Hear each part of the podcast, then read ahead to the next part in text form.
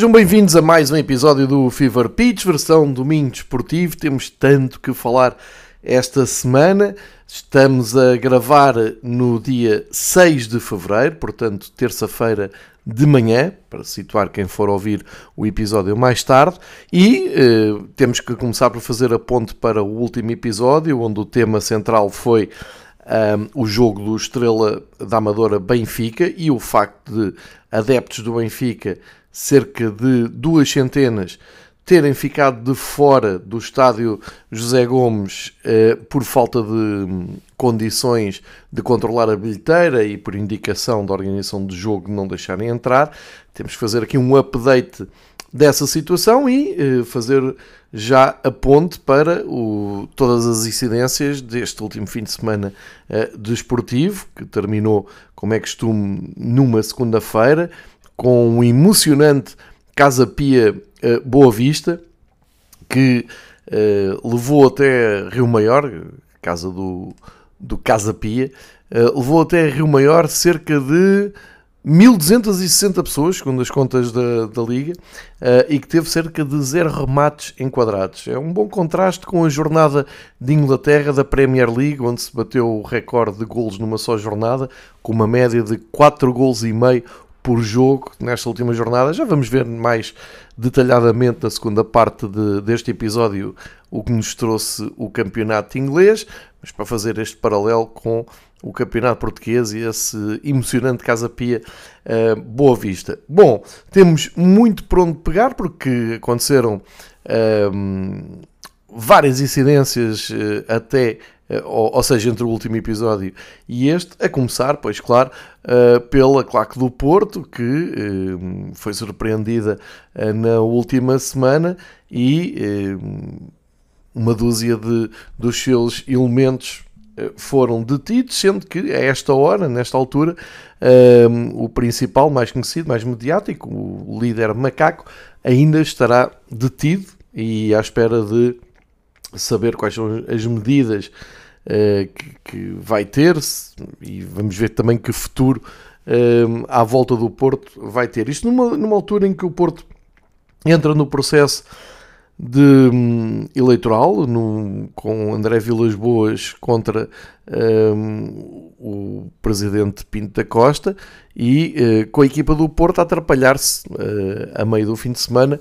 uh, ficando a zeros no jogo com o Rio Ave, numa altura em que o Porto vinha a recuperar terreno uh, e, segundo a crítica, estava na melhor fase da, da temporada. Esse empate a zero um, perante um estádio do Dragão com menos de 40 mil pessoas, ou seja, 78% do estádio do Dragão composto. Uh, Nota-se ali algum descrédito. Aliás, a bancada dos Super Dragões muito pouco composta na, na resposta à detenção do, do seu líder.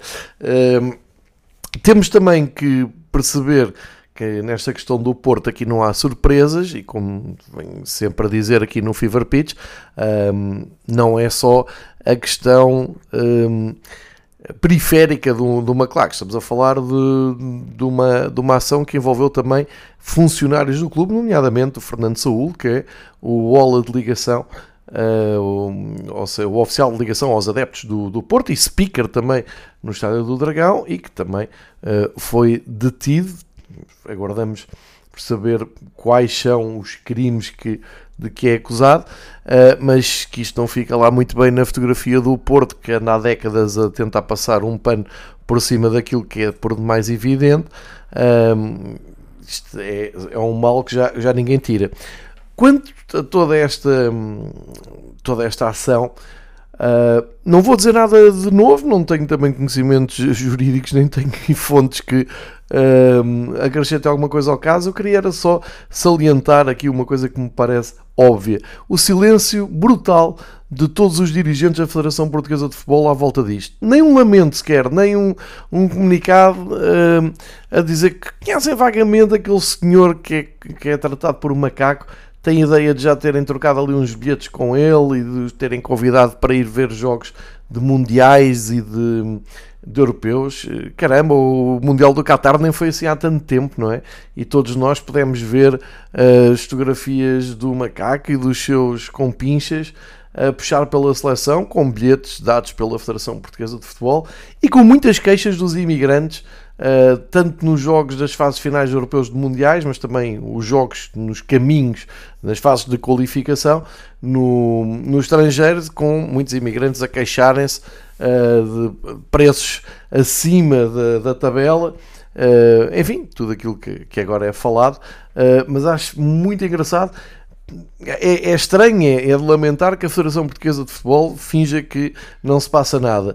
Mas ainda é mais grave que eh, na comunicação social não haja ninguém que eh, vá ouvir ou que exija uma palavra oficial da Federação Portuguesa de Futebol sobre eh, uma turma que andaram a alimentar também e que lhes deu muito jeito desde o do Euro vou, vou só chegar ao, ao, Euro 2016, quando Portugal ganhou, uh, onde se via bem, eram bem visíveis os rostos de membros das claques do, da claque dos Super Dragões, nomeadamente uh, do seu líder. Portanto, este silêncio um, ehm, à volta da ligação entre a Federação e uh, os Super Dragões é vergonhoso e o facto de ninguém ter coragem de um, enfrentar uh, a toda a poderosa Federação Portuguesa de Futebol e toda a sua influência que tem no mercado de comunicação social uh, fica registado. Uh, mas é bom que não, não, se perca a memória e porque os vídeos estão aí, as imagens estão aí, não dá para, para apagar. Dá é para perceber uh, o medinho que há de falar destas uh, ligações e eu gostava mesmo muito de ouvir, uh, nem que fosse um arrependimento, nem que fosse um pedido de desculpas, nem que fosse um lamento. agora, silêncio absoluto, parece-me apenas e só muito triste. Portanto, nesta questão do Porto, temos que aguardar para esperar, para ver qual é que é o real uh, efeito de tudo isto, qual é a real dimensão de toda esta situação. Uh, que efeito é que isto vai ter no trajeto a curto prazo do Porto? É preciso não esquecer que o Porto, uh, apesar deste empate, está a 6 pontos do Benfica. Quando o Sporting fizer o jogo que tem atraso, poderá ficar a 7 pontos do primeiro lugar. Não me parece, à vigésima jornada, que seja o fim da luta do Porto pelo campeonato. Não me parece mesmo nada, ainda por cima o Porto recebe uh, Sporting e Benfica em casa. Portanto, quem não conta com o Porto não está a ver uh, bem o, o filme. E depois é preciso lembrar que o Porto ainda está na Liga dos Campeões, está na Taça de Portugal e, portanto, tem toda uma época para um, ou transformar nisto em vitamina uh, e esperar pelas eleições e depois do resultado das eleições uh, arranjar motivação para ainda fazer desta época uma época vencedora ou uh, ficar marcada esta época pela, por, por todos estes tristes casos à volta do, do clube e marcar a época como um fracasso. Eu, pessoalmente, acho que é muito perigoso um, e acho até desrespeitoso olhar para a tabela e dizer que o Porto está fora da corrida, porque não me parece que esteja, mesmo porque o jogo correu ave. Uh, não foi um daqueles jogos em que se diga que o Porto não jogou nada, esteve desinspirado, desligou-se do jogo, não teve vontade de ganhar. É daqueles jogos que, que acontecem, que depois são muito celebrados, que são muito. Há muitos elogios para a equipa que, que um, consegue arrancar um ponto no Dragão, neste caso o Rio Ave.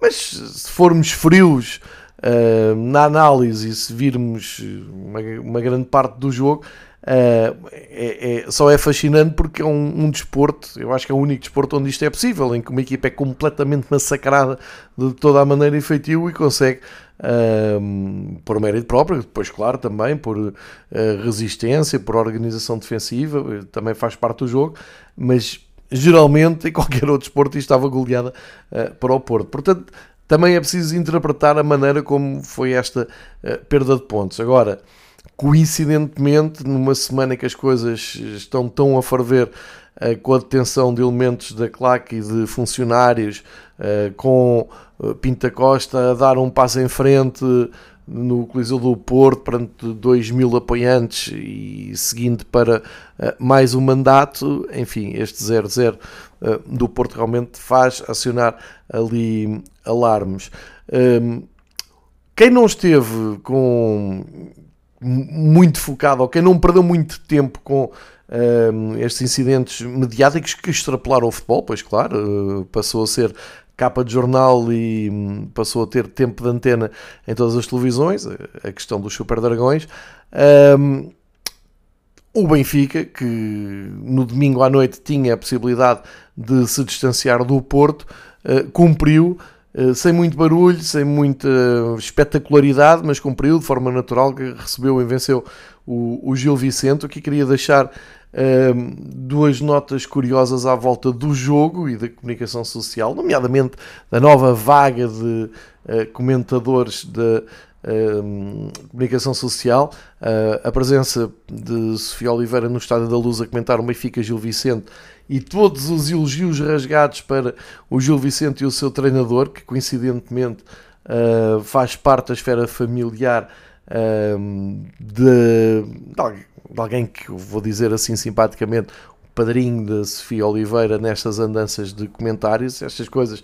Para quem estiver mais atento, uh, basta até estar atento às redes sociais da, da comentadora, que percebe-se que estes fios estão todos ligados e que todos aqueles comentários não são inocentes, antes pelo contrário, portanto, o nível de comentários em Portugal passa muito agora por esta um, tendência inquinada uh, dos factos. E depois também o facto de um, um dos comentadores mais utilizados, por exemplo, na, na Eleven, um, e uh, recentemente uh, tido como um dos melhores comentadores em Portugal, o Tomás da Cunha, que era do jornal O Sporting, uma presença num podcast a dizer que todos os problemas do Benfica se devem uh, a Roger Schmidt. Isto numa altura em que Roger Schmidt soma uh, mais uma vitória no campeonato, vem numa série uh, incrível de vitórias na, na Liga, chega à 16 vitória este ano em 20 jogos e, portanto, insiste-se muito nesta, nesta tecla levanta-se muito esta uh, narrativa engraçada de Benfica é miserável, uh, a crise do Benfica é permanente, o treinador do Benfica uh, não percebe nada disto, é um burro que anda ali, que foi campeão nacional, ganhou uma, taça, uma super taça, este ano já bateu os, os dois rivais, mas que um, não tem mãos para o, para o Benfica e a narrativa mantém-se até à próxima perda de pontos do Benfica para uh, cair tudo em cima e que os sócios do Benfica irem atrás. Já por falar em sócios do Benfica, uh, deixem-me aqui partilhar a experiência do último domingo no Estádio da Luz, que me parece bizarro. Na primeira parte do jogo, uh, o Benfica, embora tenha conseguido desta vez resolver o jogo cedo e, acima de tudo, marcar primeiro com o adversário, coisa que não estava a acontecer nos últimos jogos, e ficar mais seguro, mais tranquilo e com mais domínio do jogo, marcou relativamente cedo. Uh, houve ali uma altura do jogo em que o Gil Vicente, muito bem, a fazer uma pressão alta muito bem definida, uh, com os jogadores a condicionarem muito a saída do Benfica, se quisesse sair a jogar do seu guarda-redes para, para as alas ou pelo corredor central, Uh, o Benfica foi obrigado a colocar uma dose extra de paciência uh, nesse começo de, de jogada. Ou seja, uh, a bola ali no primeiro terço de construção da, do make-up do Benfica muitas vezes partia de Turbino para António Silva, ou para Otamendi, ou para Alexander Bá, ou para Morato e às vezes até para João Neves, quando a, a pressão do Gil Vicente funcionava a 100%, uh, e regressava muitas vezes ao guarda-redes do Benfica, para o guarda-redes do Benfica tentar colocar alguma calma, tentar uh, dar espaço e tempo aos jogadores do Benfica para se desmarcarem, para mesmo na frente Artur Cabral e Rafa conseguirem o seu espaço para, no caso da opção seja um pontapé mais longo, terem uh, esse balanço. e o que acontecia, e o que aconteceu, e, e, e que senti isso, é que ao fim de dois, três passos para trás, o Estado da Luz resolveu assobiar. Eh, não estou a dizer que assobiavam o, o turbino, mas assobiavam o facto da bola ir para o turbino. Eh, que eu acho que é já do domínio da chalupice total.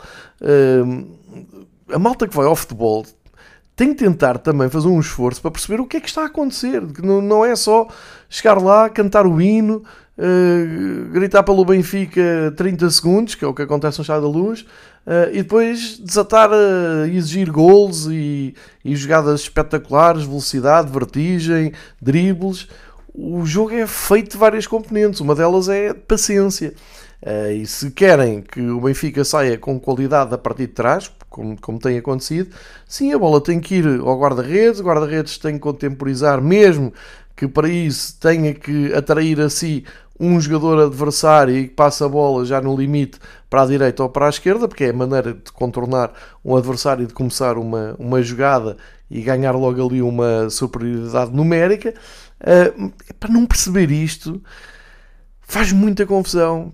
E eu digo sempre, pá, subiem, mostrem os lenços, façam o que quiserem, eu, já, já não me diz nada. Agora, uh, isto aqui soa-me uh, a falta de cultura uh, futebolística. É, é isto que me soa. Falta-me. Uh, soa uma falta de conhecimento. Já, já não é só embirrar, já não é só o, uh, aquela soberba. Epá, eu estou sentado, entretenham-me, não ponham a bola no guarda-redes, ponham a bola no Artur Cabral.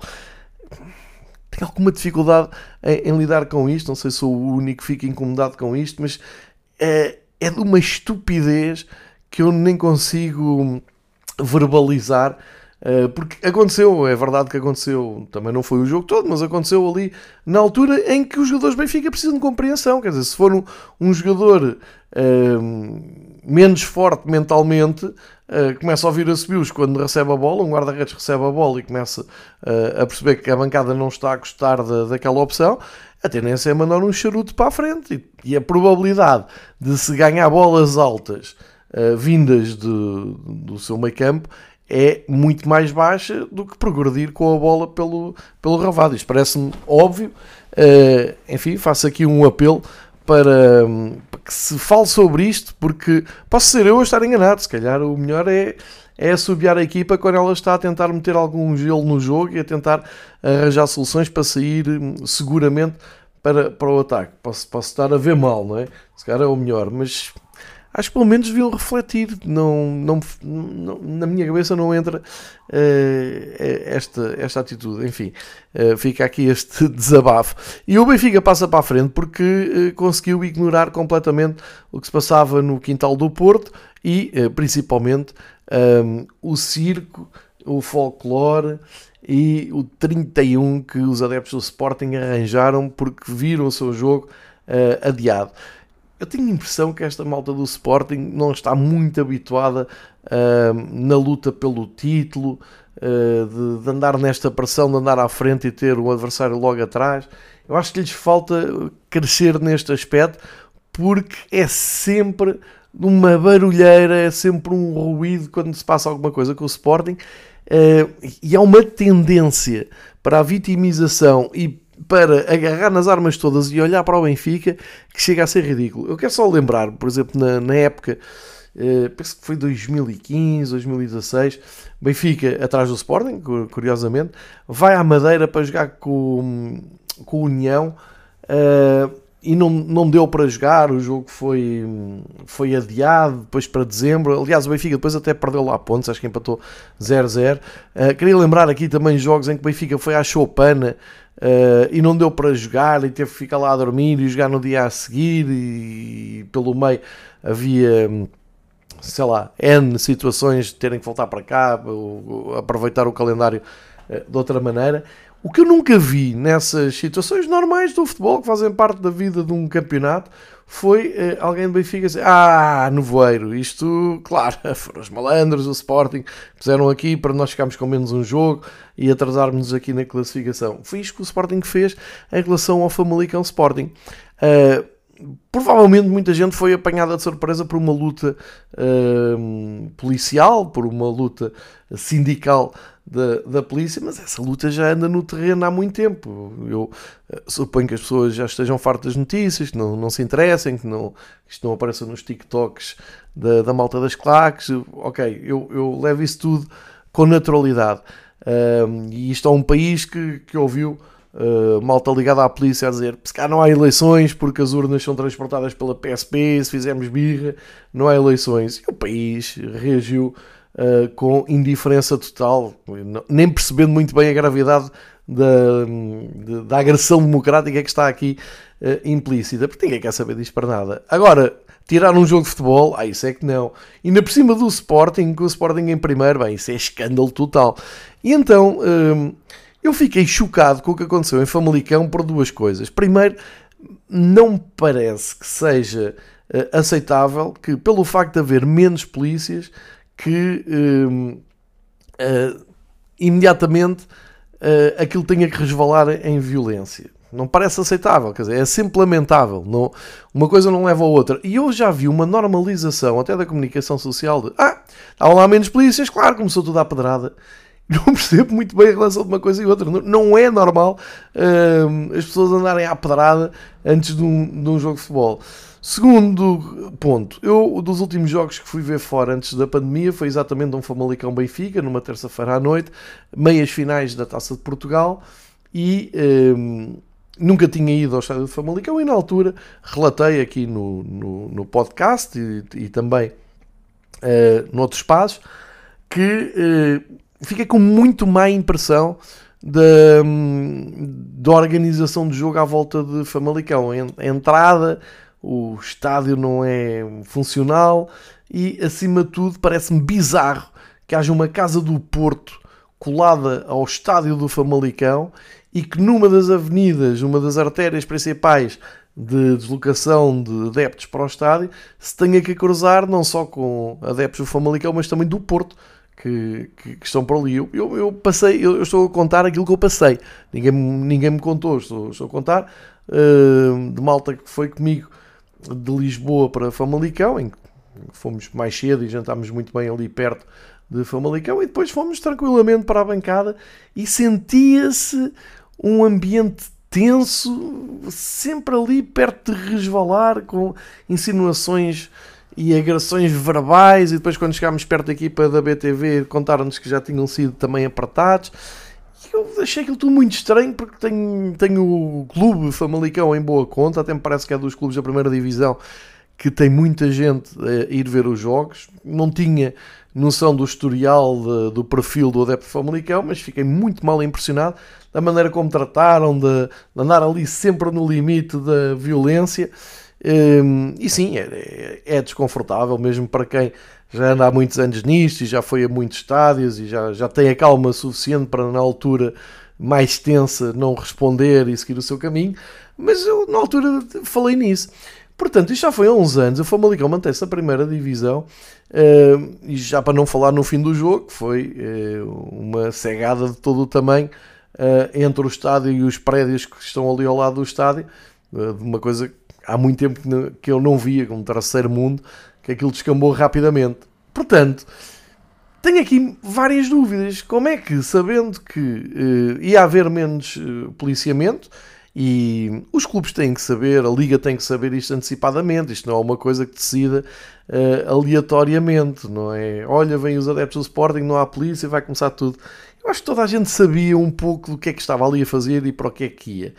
De maneira que, uh, enfim, lamento, lamento mais uma vez naquela zona e naquela rua haja esses incidentes, lamento que não se faça grande coisa para mudar isso e que se trate disso como uma fatalidade, mas acima de tudo, queria aqui destacar algo que parece-me passa ao lado de toda a gente, uh, e isto sim é muito perigoso, na minha opinião, é normalizar agressões brutais a membros de hum, oficiais do jogo. Ou seja, estou a falar de um funcionário do Famalicão, neste caso, o, um, oficial de ligação dos adeptos do Famalicão, uh, portanto, que é um cargo reconhecido pela Liga Portugal, que uh, costuma até fazer formação com esses oficiais. Portanto, estamos a falar de uma pessoa importante na estrutura do Famalicão que estava naquela zona, que tentou apaziguar uh, todos estes incidentes e uh, acaba hospitalizado. E pelas notícias, pelo, pelos destaques, não é? Pelo, pelo, pela superfície da notícia, vamos chamar-lhe assim, dá a ideia que o, o desgraçado do funcionário do Famalicão estava ali, teve azar e levou com uma garrafa, ou uma pedra, uma coisa assim, e teve que ir para o hospital. Eu depois fui à procura de saber o que é que se passou, e há uma notícia em que uh, está lá escrito, literalmente, que o, o, oficial de ligação do Famalicão tentou acalmar os ânimos e acabou confrontado com uh, atos de violência, sendo que um, foi agredido, uh, inclusive foi ao chão e mesmo no chão levou pontapés na cabeça. E por isso foi para o hospital com uh, uma suspeita de traumatismo craniano e, portanto, depois já teve volta no, no, dia a seguir. Mas isto aconteceu em Portugal, isto não é América do Sul, na Libertadores é em Portugal. Se me explicarem que isto acontece por falta de polícia, ok. Mas estamos a falar de uma selvageria. Estamos a falar de adeptos do Sporting que mandaram para o hospital um oficial de ligação, portanto, um, um membro do, da organização do jogo, e isto é tudo levado com uma, uma leveza, com uma naturalidade que a mim assusta-me. Eh, eu só o, facto de, de isto acontecer, para mim, já se cancelava o jogo. Não, uh, nem era preciso ir muito mais longe. O facto de uh, não haver polícia e de não estarem reunidas as condições mínimas de segurança tem também a ver com o, aquela fisionomia do estádio do Famalicão e a maneira como as pessoas ali vivem o jogo. Passados estes dias todos, não haver sequer uh, uma aproximação à identificação das pessoas que mandaram para o hospital o funcionário do Famalicão, parece-me assustador. Eu hoje, antes de gravar o podcast, até dei mais uma, umas horinhas para ir uh, à coluna de opinião do Bernardo Ribeiro, o diretor do Record, que está sempre muito preocupado em fazer com a sua superioridade moral uh, a crítica às claques e, e chamar de selvagens todos os, os membros das claques, como, como faz quase sempre, mais para o lado do, do quando é com claques do Benfica e do Porto. Um, mas estou à espera que o Bernardo Ribeiro dedique um texto e que lamente o facto de que haja uh, uma possibilidade em Portugal de se espancar e dar pontapés na cabeça de um, de um, de um membro de, da organização do jogo, de um, de um responsável do Famalicão, e não haja sequer uma, uma palavra para isto, não há uma, a mínima preocupação. Uh, este para mim é que é o grande caso do Famalicão Sporting. Não tanto a troca de pedras e, e garrafas e cabeças abertas, enfim, uh, é, é, mais do mesmo, é, é lamentável, uh, mas quem anda à chuva molha já sabe. Agora, agredir no chão com pontapés na cabeça, hum, tenho aqui já algumas dúvidas. O Sporting não dizer nada sobre isto também parece estranho. Agora, a ironia das ironias. Epá, parabéns ao Famalicão e ao Sporting, porque já disseram que vão reembolsar os adeptos que se deslocaram para nada nesse fim de semana. Isto já é mais do que o Rui Pedro Soares fez quando ficou com o dinheirinho da malta do Benfica, que só viu meio jogo no Jamor, uh, naquela fantochada de uh, se fazer meio jogo e depois abdicar do jogo a, a meio da partida. Que ainda hoje eu vou sempre falar nisso, porque continuo a achar que foi um golpe. Mas, mais recentemente, e fazendo a ponte para a semana passada, os adeptos Benfica, cerca de 200, ficámos a saber depois, junto um, junto do Benfica, de, de adeptos Benfica que se foram queixar e quiseram o reembolso de bilhetes que não foram validados para entrar na Amadora e ficou-se a saber que foram cerca de duas centenas de adeptos que se queixaram e que estão à espera do reembolso, não sei de onde é que vem o dinheiro, se vem do Benfica, se vem da Liga, se vem do Estrela, e pelo meio, eh, enquanto os adeptos Benfica fizeram bem, foram, foram protestar junto ao seu clube, eh, além do silêncio dos, de Benfica, Estrela e Liga, quando se falou, falou-se mal. Foi a PSP a garantir que entraram todos os adeptos tinham um bilhete, não é verdade? Foi a Liga a dizer que correu tudo dentro da normalidade. Houve alguns adeptos que se enganaram na porta e quando foram para a, para a outra bancada estava cheia, também não é verdade. E foi o Estrela a garantir que correu tudo bem e não é verdade.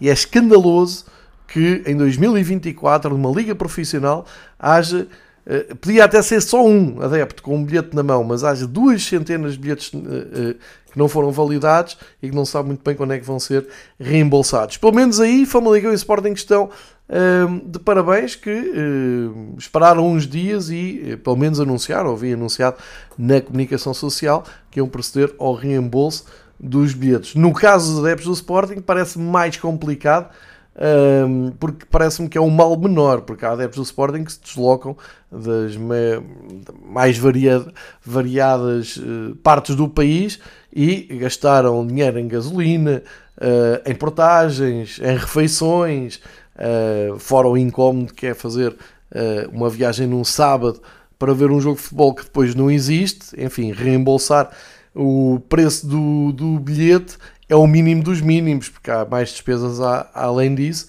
e se calhar há aí alguns adeptos que se vão perder pelo caminho, pensam duas vezes antes da próxima uh, deslocação.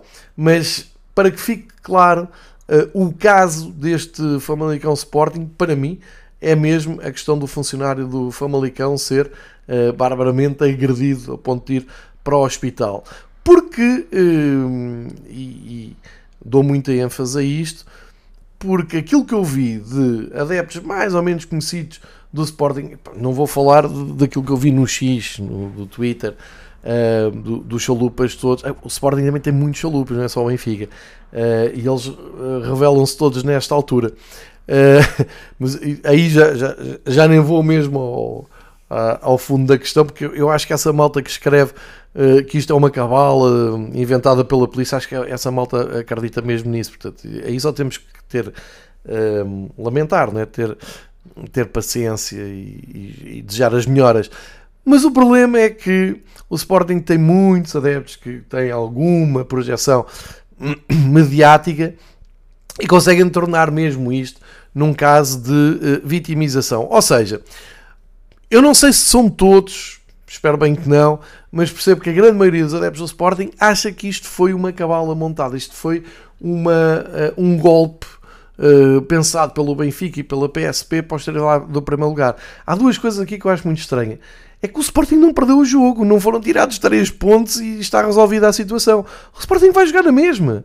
Inclusive, este agora passa a ser menos um jogo que o Sporting vai disputar sem o Morita que é um jogador essencial, que até o Ruben uh, ficou a desejar que o Japão fosse rapidamente uh, eliminado da taça asiática. Pronto, agora quando forem a Famalicão já podem levar o, o Morita. Uh, há vantagens nisto. Eu acho é muito engraçado é que se torne tudo isto num grande drama, numa grande ofensiva contra o Sporting e se levantem uh, teorias da, da, conspiração fabulosas.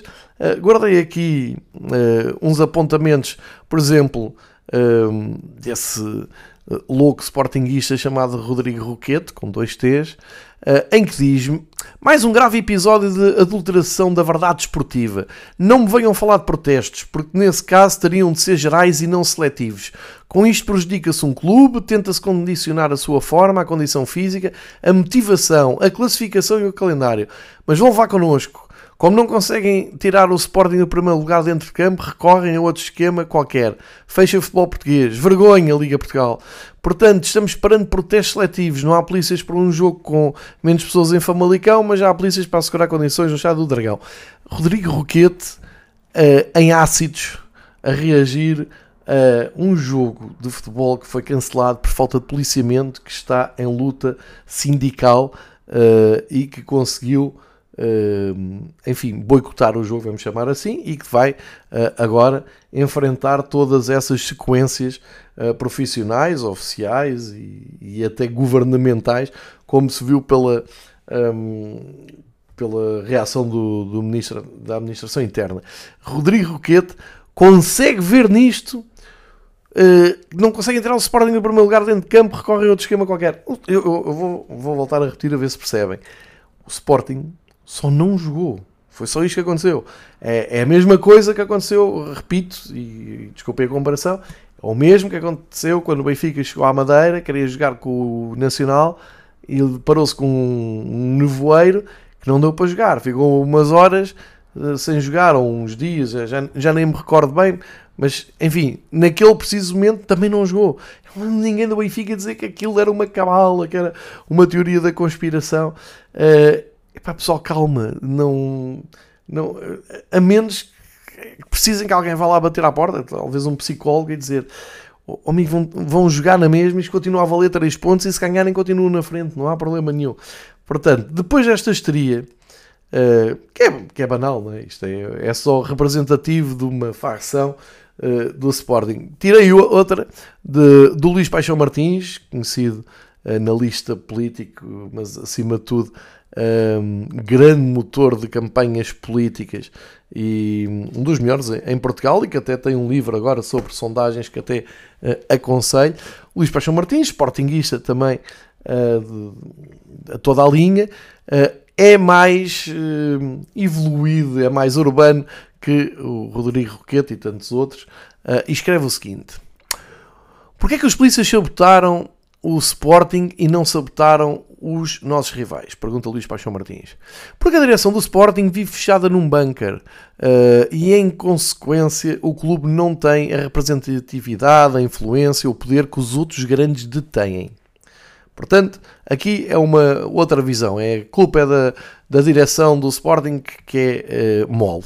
Nenhuma organização do nosso mundo vive apenas das suas atividades. Todas cultivam relações institucionais.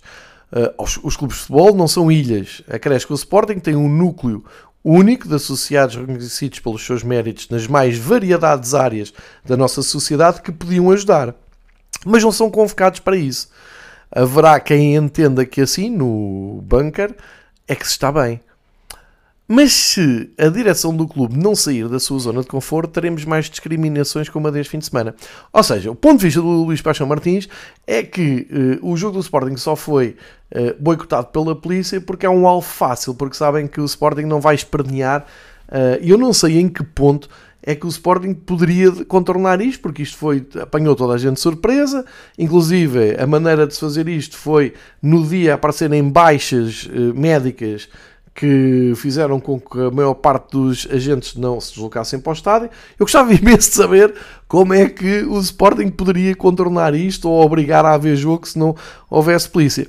Mas detenho aqui tudo aquilo que eu quero e agradeço ao Luís Paixão Martins esta, uh, este post no, no Twitter, que é exatamente algo que eu venho dizendo aqui há anos, há décadas. Uh, está aqui espelhado muito bem uh, o que é que é o Sporting, o que é que representa o Sporting na nossa sociedade e porque é que o Sporting, nos anos dos Godinhos Lopes e nos anos, uh, enfim, de, do, do máximo, do peso máximo de, uh, de, de, de serem irrelevantes no campeonato português, porque é que não ficavam mais abaixo na classificação e porque é que não tinham piores resultados do que, do que deveriam ter, não é? Porque realmente o Sporting, e vou repetir e vou, vou ler, tem um núcleo único de associados reconhecidos pelos seus méritos nas mais variadas áreas da nossa sociedade. Isto é verdade e isto é que faz com que o Sporting tenha perdões de dívida, isto é que faz que as finanças do Sporting sejam pujantes quando ninguém percebe muito bem porquê, porque não fazem dinheiro suficiente para ter essa pujança, uh, em que permite ter um plantel uh, comprado nos últimos anos com o Viana e Ruben Amorim, muito competente, mas também com um, algumas injeções uh, financeiras relevantes uh, e, acima de tudo, com que, um, por exemplo, Luís Paixão Martins não nos veio explicar, não nos veio dar esta um, versão do que aconteceu, por exemplo, em Rio Maior, no, logo no início do campeonato, quando acontece o caso único do Campeonato Nacional e num Campeonato Nacional em que e vamos supor que o Sporting ganha este jogo em atraso, continua à frente uh, do segundo classificado por um ponto, portanto há muito equilíbrio neste campeonato. Houve um lance que fez com que o Sporting tivesse esse ponto a mais, porque é um jogo uh, que, uh, um ponto ou, ou dois neste caso, foi um jogo que foi ganho pela margem mínima e que teve um golo que foi descrito pelo Conselho de Arbitragem como um erro de avaliação um erro da varia do VAR e de interpretação do árbitro, ou seja, reconhecidamente ofereceram um gol que deu 3 pontos uh, ao Sporting. E se calhar esta justificação do Luís Paixão Martins, uh, enfim, vou ser benevolente, se dá para este caso, também dá para o Conselho de Arbitragem, onde provavelmente um, há associados de reconhecidos méritos nas mais variadas áreas à volta do Conselho de Arbitragem uh, e não só. Portanto, uh, há males vêm por bem. Todo este, todo este barulho, toda esta histeria, toda esta loucura de reação sportinguista uh, ao jogo adiado trouxe aqui alguns pontos, pontos de vista engraçados. O Rodrigo Roquete que acha que, que, o Sporting perdeu 3 pontos e reage como se estivessem a roubar 3 pontos ao Sporting, é muito engraçado. Uh, e o Luís Paixão Martins, que, que eu, que eu um, respeito e, e, e, e que leio, e que leio, não é um daqueles associados do Sporting que eu assim, não, nem vou ler o que está aqui, acaba por ajudar e acaba por confirmar uma coisa que eu digo há muitos anos, que é esta questão, realmente o Sporting é muito bem representado em muita parte da nossa sociedade com figuras uh, de, de, destaque. Uh, é engraçado que ele uh, diga eh, que é pena que a direção não, não, não os convoque para os ajudar. Uh, é bem assim, eu acho que são. são eu, eu acho que eles nem precisam de convocatória. Estamos a falar de um caso que não há nada a dizer, isto não há nada, podem escrever o que quiserem, isto é um caso de polícia, literalmente. Não, desta vez lamento, mas não vejo aqui nada que possa uh, ajudar a acalmar esta, esta estaria. Portanto, um, o que é que vai acontecer? O Sporting vai mais forte. Este é o facto. O Sporting fica mais forte para jogar com o Famalicão. Não correu o risco de ver nenhum jogador expulso ou acumular amarelos uh, para o jogo com o Braga, que é um jogo difícil que vai ter a seguir. Uh, fica momentaneamente, porque vai jogar na Taça de Portugal com uma equipa da segunda Divisão, vai a Leiria, jogar com a União, pode rodar a equipa e pode estar mais fresco para o jogo com o Braga. Isto é o factual nesta altura. Depois para a frente, logo se vê quando é que, for, quando é que é marcado o jogo com o Famalicão, que uh, condicionantes é que isso vai trazer no calendário. Para já só fez vantagens para o Sporting, sinceramente. Uh, Transformou-se isto tudo num caso nacional e numa revolta uh, louca pelo Sporting, mas no fim do dia, feitas as contas, já contou com o Morita, não tem condicionantes para o Braga, estão mais frescos para a próxima jornada do, do campeonato, portanto não foi mal todo. Inclusive, os adeptos que uh, mandaram para o hospital o oficial de ligação do Famalicão não há notícia de serem identificados, portanto, acho que correu tudo bem ao Sporting neste, neste fim de semana. É, é uma visão alternativa da loucura e do delírio que se instalou aqui em Portugal. Estes são os grandes factos da, da jornada, pois, eh, claro que depois houve futebol e, uh, além da vitória tranquila do Benfica, do empate inesperado do Porto, temos que dar conta do regresso do Braga às vitórias, muito aflito com o Moreirense, e parece-me que o Braga, mais do que olhar para os 5 pontos de atraso que tem para o Porto. Uh, acho que a grande realidade do Braga agora para esta segunda metade da temporada é uh, olhar para o Vitória, que continua muito bem, foi ganhar com dificuldade, é verdade, mas ganhou em Vizela, 1-0. Uh, o Vitória fica a um ponto só do, do Braga e parece-me que esta é uma luta que vai vai marcar esta segunda metade, mesmo porque estamos a falar aqui de um lugar europeu eh, estamos a falar do quarto lugar e depois de uma rivalidade muito própria entre Braga uh, e Vitória. E com isto deixar o Moreirense mais para trás. Uh, e olhando para o fim da, da tabela, uh, temos que dizer que o Vizela, que acaba por perder este jogo, mas nos últimos jogos tem estado mal, tem, tem, vem de várias goleadas. Uh, enfim, tem Ruben Labarrera como treinador, ninguém sabe muito bem de onde é que veio uh, este treinador espanhol. É o próximo adversário do Benfica na Taça de Portugal, vai tentar aí uh, ganhar uma vitamina extra. Mas o Vizela está no último lugar do campeonato. Em 20 jogos, o Vizela ganhou 2, voltou a perder, viu o Chaves somar um ponto. O Chaves tem 3 empates nos últimos 3 jogos, portanto tem vindo a somar pontos, largou o último lugar. Uh, tem mais um ponto, 14, só que já está a 4 pontos do Estrela, que está em 16, perdeu esta, nesta jornada, aliás, perde há 3 jornadas seguidas, e deixa ali a luta uh, pela descida uh, com a margem dos 18 pontos como, como alvo. Ou seja, o Chaves quer chegar aos 18 pontos para sair da linha de descida direta, o Estoril, o Rio Ave, que tem esses 18 pontos, querem somar mais para chegar perto do Rio Ave, do Casa Pia, do Estoril, do Portimonense e do Boa Vista, que são equipas que estão ali todas muito próximas. É um campeonato muito nivelado por baixo, como tenho dito nos últimos anos, uh, e que se calhar o expoente máximo é esse Casa Pia uh, Boa Vista. E em termos de bancadas, continuamos um, com números miseráveis Uh, e vamos esperar pelo próximo update dos diretores gerais da Liga, do grande sucesso que todos escrevem todos a mesma coisa, já percebi. Uh, primeiro é a campanha Futebol És Tu, é uma campanha para trazer de volta aos adeptos. Trazer de volta da onde? Porque os adeptos uh, já no ano passado eram poucos, este ano são os mesmos, é, é uma campanha absolutamente surreal. Trazer de volta como se tivesse havido aí uma época recente em que tivéssemos os estádios todos cheios. Não, não existe no Campeonato Português. Uh, se calhar desde os anos 80. Uh, então o que é que tivemos? É que o alarme para o Dragão, o Porto não colocou nem 80% do, do estádio do Dragão composto, também com, com essas baixas no, no setor da claque dos Super Dragões.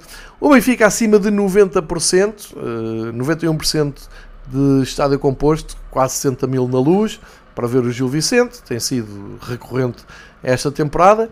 E depois, em toda a jornada, e mesmo tendo em conta que houve um jogo que não se realizou, eh, só em Vizela, e obviamente porque é um derby, o Vizela Vitória, teve 87% de Uh, ocupação, excelente casa, são 5.155 adeptos e no Estoril também 3.500 adeptos, para o Estoril Estrela 108%. Ou seja, o Portimonense Aroca, o Chaves Farense, o Braga Moreirense e o Casa Pia Boa Vista, todos com menos, alguns com muito menos de meia casa, como é o caso do Casa Pia Boa Vista, teve 1200 adeptos nas bancadas, muito menos de meia casa, uh, e aliás, Casa Pia Boa Vista e Portimonense Aroca com mil e poucos adeptos na, nas bancadas. Esta é a realidade dos números oficiais da Liga. E se olharmos para a segunda divisão, e aqui vale a pena, um, para fechar o capítulo de futebol em Portugal, fez história, como foi noticiado nos jornais e na, e, e na televisão. No Lanque Vila Verdense Santa Clara fez história. Porquê? Porque pela primeira vez um árbitro comunicou ao estádio, pelos altifalantes, uh, uma decisão uh, após consulta no VAR. Foi uma grande penalidade Uh, por acaso já não sei se foi uma grande penalidade, mas pronto, foi, foi uma decisão que após consulta do VAR uh, decide-se que tal. Uh, e então isso foi mostrado, o áudio, o grande momento, momento histórico. Mas a notícia não é essa. A notícia não é essa. Sim, senhor, é um momento histórico, foi anunciado ao estádio, é uma experiência bonita e que queremos ver uh, em jogos a sério, não é, não é um, um jogo em que estavam 130 pessoas. Uh, agora façam comigo este exercício. O Lanque Vila Verdense Santa Clara jogou-se no estádio da Académica de Coimbra, no, no estádio da cidade de Coimbra, que o estádio é da cidade, no, em Coimbra, um estádio que uh, foi um dos estádios do Euro e que levava uma capacidade, sei lá, 30 mil. Estou assim a mandar para o ar. Ora, a Liga já foi lá e cortou bancadas e tal, que é para, para dizer que a, a lotação oficial do estádio baixou muito, que é para depois a percentagem de ocupação subir um bocadinho. É matemática pura, é o que eles fazem. É matemática e estatística. Ou seja, estiveram 130 almas a ver o Lanque Santa Clara, o que dá 8% da ocupação do estádio. Como imagino, 8% do, do estádio de Coimbra não são 130 pessoas, como é evidente, mas pronto, vamos, já expliquei, isto é tudo matemática e raciocínio lógico, e se vier aqui um diretor executivo da Liga, vai explicar que nós é que somos todos estúpidos e que eles é que são uh, umas máquinas. Uh, para vos dizer que, portanto, a primeira é, é, é, o mais simbólico que temos de ter em Portugal. Um árbitro a explicar a 100 pessoas uma decisão de um jogo que, que, ninguém quer saber. Ninguém quer saber. Ninguém quer saber do Lang Santa Clara. Lamento. O estádio estava vazio. O jogo é posto numa sexta-feira. Sabe-se lá porquê. Porquê? Porquê que se joga na Liga 2 à sexta-feira ao fim da tarde? Enfim, é, deve ser pelo projeto de, de atrair pessoas para os estádios e de respeitar os adeptos. Uh, e depois, mais uma chega, o Lang Vila Verdense aguarda que a Liga comunique que castigo é que vai dar qual é o desconto pontual que o Lanque vai ter por não pagar ordenados. Essa coisa eh, que não tem importância nenhuma, que é não pagar às pessoas, que é estar numa liga profissional e não ter dinheiro para pagar aos seus funcionários. Inclusive, depois de ter visto dois ou três jogadores saírem do clube por falta de pagamento e com eh, justa causa para rescisão. Portanto, o Lanque anda aí como se não fosse nada e passa a ser notícia porque no fim do mercado contratou, acho que era o cunhado da Paris Hilton, uh, que apareceu depois com uma fotografia nos Estados Unidos do Lanque Vila Verdense como ponta de lança. Uh, nunca jogou, nem sei se vai chegar a ir a Vila Verde. Isto é, é, é um delírio uh, total. Mas aconteceu uma coisa que ainda foi uh, menos mediática, que é, entrou um reforço na segunda parte para o Lanque Vila Verdense, que é sobrinho do Sidorf. O sobrinho do Sidorf, que carrega na camisola o apelido Sidorf, não jogava há 3 anos. O que é isto? O que é que estamos a fazer na segunda divisão com, com estas aberrações de contratações? O que é que se passa? Está aqui qualquer coisa que me está a, a, escapar. Pronto, para a história fica um empate entre o Lanque e o Santa Clara, com 130 pessoas a dizer, e com o árbitro a comunicar às cadeiras vazias do estádio decisões.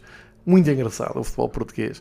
Depois, nos outros jogos, um, o que temos é que em quatro jogos na jornada, e houve dois que não se disputaram, Leixões Nacional e Feirense Viseu, uh, gostava de saber o que é que os adeptos destes quatro clubes dizem nas redes sociais sobre estes adiamentos. Provavelmente que estão a ser vítimas de uma fortíssima conspiração que não os deixa subir na tabela, penso eu, e não.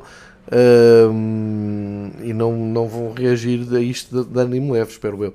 O, mesmo sendo dois jogos, 4. Deixa-me contar quantos jogos aqui houve. 1, 2, 3, 4, 5, 6, 7. Portanto, em 7, 4, mais de metade, não teve mil pessoas. É que não chegámos a mil pessoas nas bancadas. Além de 130 em, em Vila Verde, tivemos 700 pessoas no Torriense AVS, 900 no Penafiel Oliveirense e 800 no Tondela Passos quatro jogos com menos de mil pessoas, eu volto a fazer a pergunta: para quê? Para quê?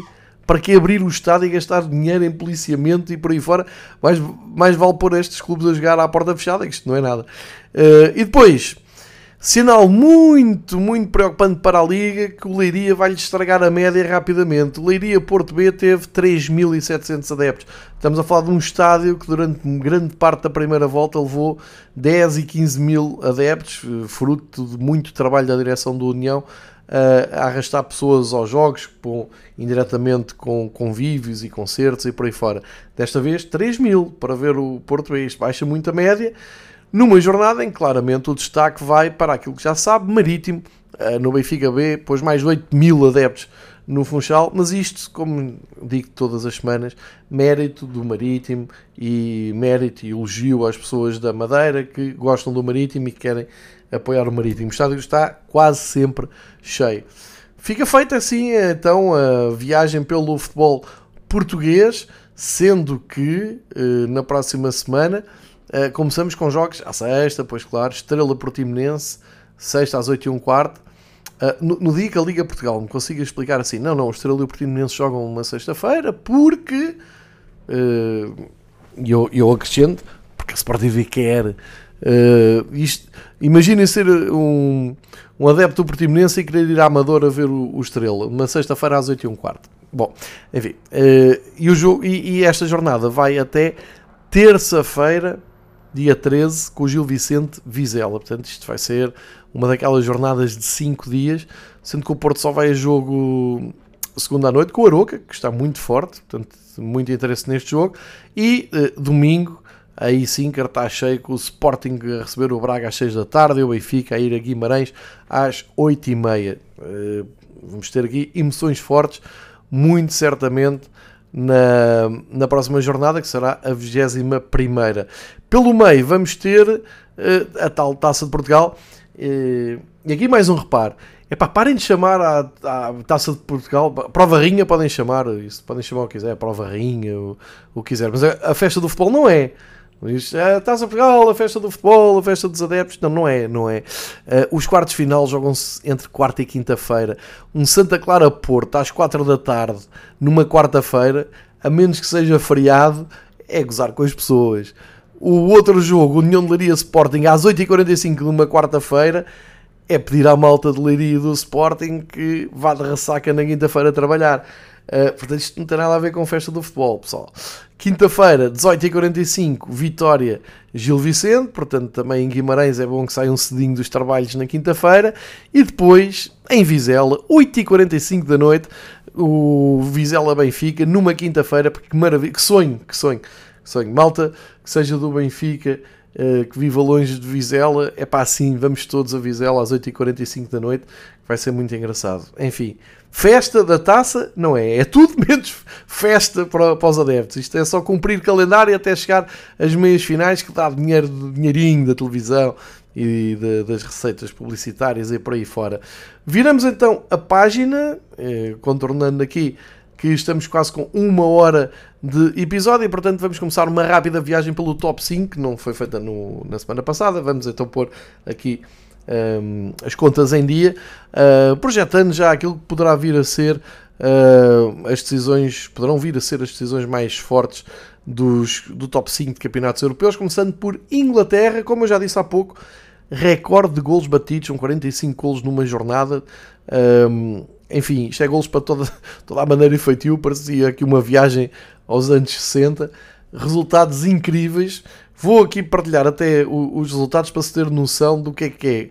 4 gols e meio por jogo. É o Everton Tottenham 2-2, o Brighton a golear o Crystal Palace 4-1, o Burnley e o Fulham mais 2-2, Newcastle Luton 4-4, jogo incrível, Sheffield United 0-5 para o Aston Villa, uh, Sheffield United 0, Aston Villa 5, depois Bournemouth 1, Nottingham Forest 1, uma pobreza de jogo, não é? só dois golos. Chelsea 2, Wolverhampton 4, ridículo para o Chelsea. Manchester United 3, West Ham 0. O grande jogo da jornada, vitória do Arsenal contra o Liverpool 3-1 e a fechar o Manchester City a golear em Brentford, a golear. Dois golos de diferença, teve a perder, deu a volta. Hat-trick de Phil Foden, 3-1 também em Brentford.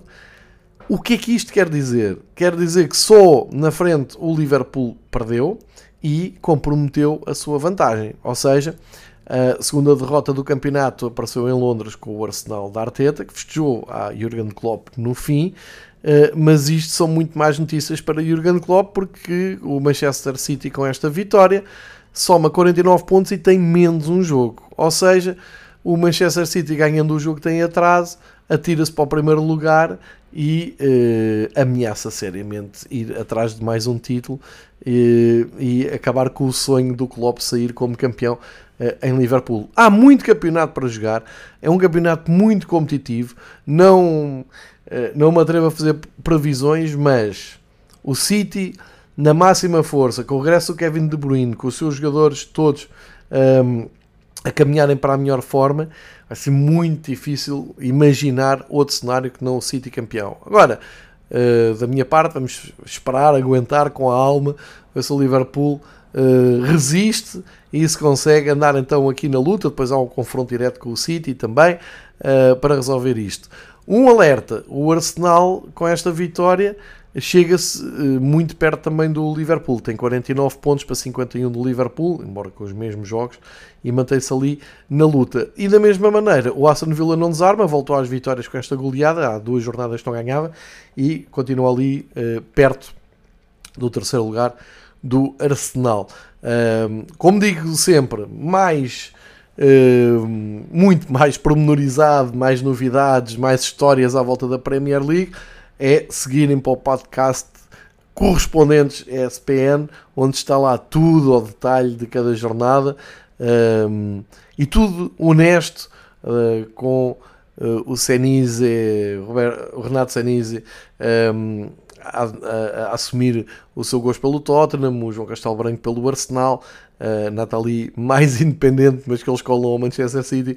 Mas é tudo às claras, não tem nada que saber. Sigam para lá porque tudo o que eu disser aqui não acrescenta muito mais ao episódio desta semana do correspondente. Só dar-vos aqui a nota que uh, em Inglaterra o campeonato continua na próxima semana, jogos todos no sábado, uh, a maioria deles no sábado, dia 10 com o City a receber o Everton, o Liverpool a receber o Burnley, uh, o City ao meio-dia e meia, o Liverpool às três, para orientarem as vossas agendas. Depois há jogos no domingo o Arsenal a ir ao West Ham e o Manchester United ao Aston Villa e na segunda-feira o Crystal Palace Chelsea à noite.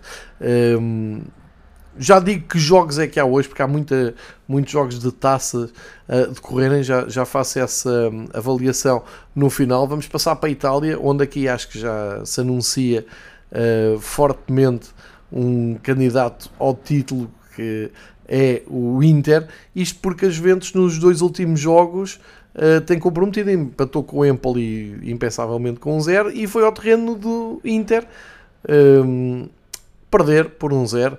Uh, o resultado foi mais simpático que a exibição para as Juventus, porque aquilo foi um domínio total do Inter uh, e o Inter a dar ali um sinal muito forte, que é o principal candidato a ganhar o, a Série A este ano. Depois o Milan conseguiu manter ali o terceiro lugar na vitória difícil em Frosinone por 3-2. A Atalanta mantém-se em lugares de Liga dos Campeões, ganhou a Lazio por 3-1. A Roma, desde que Mourinho saiu, é só vitórias, agora goleou o Cagliari por 4-0 e mantém-se ali também em zona europeia, quinto lugar, com mais dois pontos que o Bolonha, que ganhou ao Sassuolo e que também se agarra ali ao último lugar uh, europeu. O campeão Nápoles ganhou esta semana 2-1 ao Verona e luta por entrar em zona uh, europeia. Uh, portanto, eu acho que tudo que não seja intercampeão no final desta temporada eu vou ficar muito surpreendido. Para a semana, o Campeonato de Itália fica marcado pelo jogo Milan-Nápoles, que é domingo às 7h45, e uh, sábado às 5 Roma-Inter, uh, jogo para tirar dúvidas sobre a fase ótima do, do Inter e também uh, da Roma. Portanto, na Série A o Inter a fazer muito pela sua vida.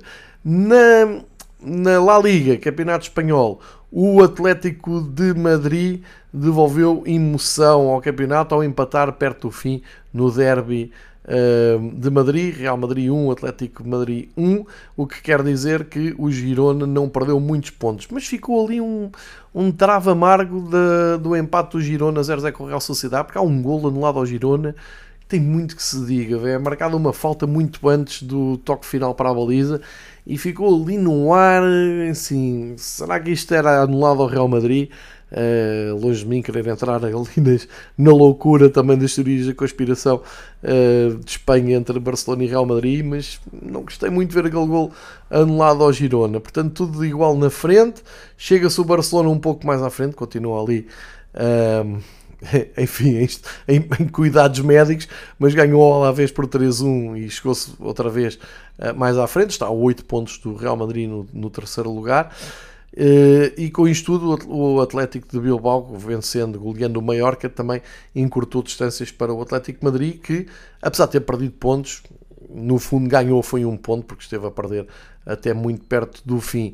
Uh, aqui já se percebeu que isto vai dar para o Real Madrid e uh, a expectativa é ver quanto tempo é que o Girona uh, vai conseguir resistir na, na, perseguição. Mas, enfim, para a semana temos às 5 e meia da tarde, marquem nas vossas agendas, sábado, Real Madrid, Girona, se o Girona conseguir o feito, o milagre de bater o Real Madrid em Madrid, aí podemos anunciar ao mundo temos campeonato. Se acontecer naturalidade, vitória do Real Madrid, já se percebeu que é mais um título para uh, Ancelotti. Vamos espreitar também a, a, Bundesliga, onde toda a gente torce pelo Leverkusen, menos os adeptos do Bayern, e o Leverkusen regressou às vitórias, ganhou no terreno do Darmstadt por 2-0, também o Bayern ganhou ao sempre complicado Mönchengladbach, ganhou por 3-1, embora tenha estado em desvantagem, e continua então uma um, diferença de dois pontos. Depois reparem, o Leverkusen na frente com dois pontos a mais que o, Bayern e o Stuttgart a 12 pontos do primeiro lugar, é o terceiro classificado, voltou a ganhar agora em Friburgo por 3-1 e mantém ali zona de Liga dos Campeões. É um grande campeonato do Stuttgart, se conseguir eh, confirmar depois de uma ida à segunda divisão, depois de lutar pela sobrevivência na Bundesliga, este é o ano que pode ser o regresso às competições europeias e pode ser um encaixe financeiro brutal. E o Borussia Dortmund atrás voltou a perder pontos, esta vez 0-0 em casa do Heidenheim e fica ali nas portas da Liga dos Campeões, eh, ainda com Leipzig e Frankfurt a correrem por trás. Na próxima semana, o, o Bayern de Munique vai exatamente ao terreno do Leverkusen. Portanto, em Espanha e eh, na Alemanha e Itália também, com aquele Roma eh, Inter, vamos ter grandes, grandes jogos que podem ser determinantes, pelo menos para o futuro imediato do, do campeonato. Muita expectativa. Marca na agenda, sábado, 5 e meia da tarde, Leverkusen, Bayern de Munique. É, jogaço. Uh, recordo que há jogos agora à meio da semana, mas direi depois desta ronda uh, pelos uh, vários campeonatos, já fazemos esse apanhado.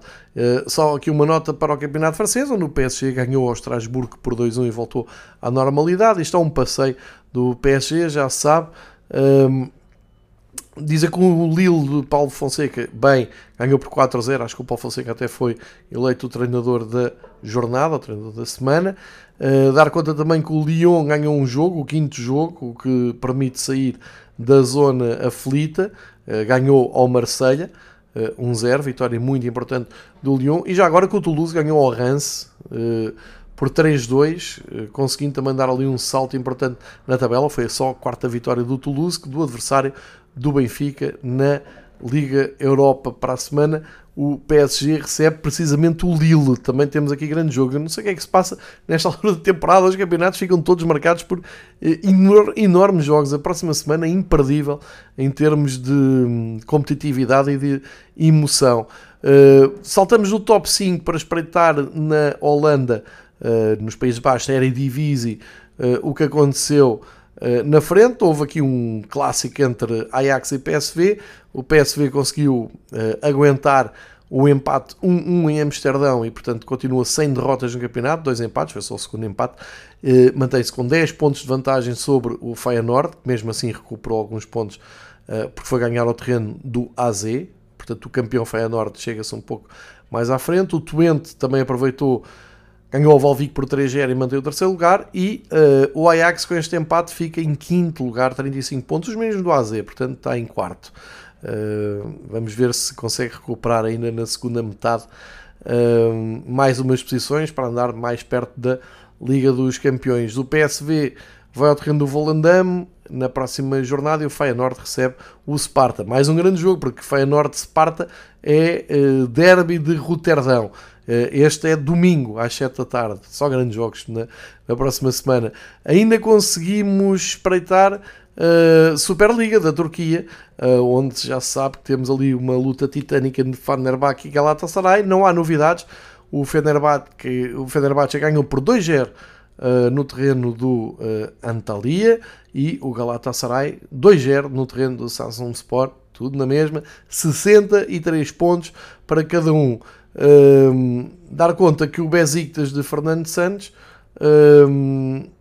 acabou por ganhar uh, ao, termos ao Sports, acho que estou, estou a dizer bem, uh, só aqui confirmar exatamente, ganhou ao termos ao Sport, portanto regressa às vitórias, uh, Fernando Santos está no terceiro lugar, mas reparem, 39 pontos para o Besiktas, 63 para o do da frente.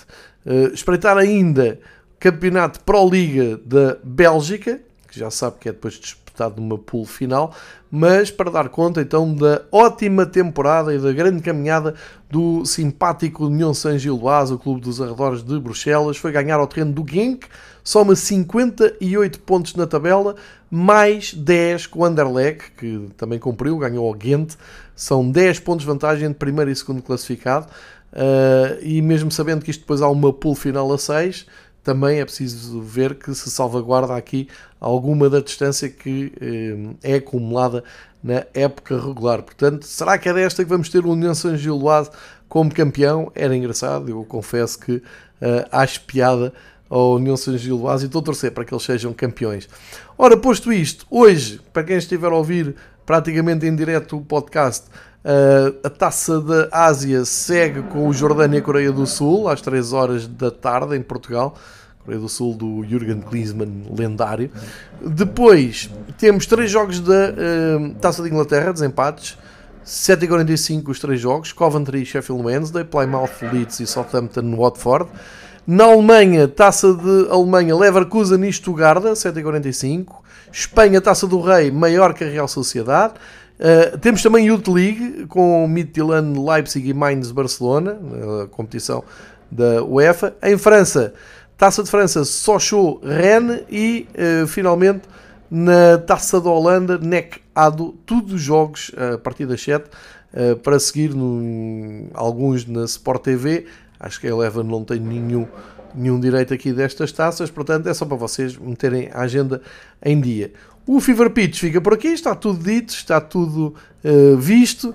Uh, temos então uma semana uh, preenchida com emoções, com o caso dos Super Dragões, também aí nos telhaços do, dessa, dessa grande afronta que foi adiar um jogo ao Sporting e a preparação da próxima jornada que promete muito e pelo meio com Taça de Portugal. Não se esperam grandes emoções, mas nunca sabe o que é que pode acontecer na festa da taça, um, que deveria ser mudado o lema para a festa de, dos operadores de televisão.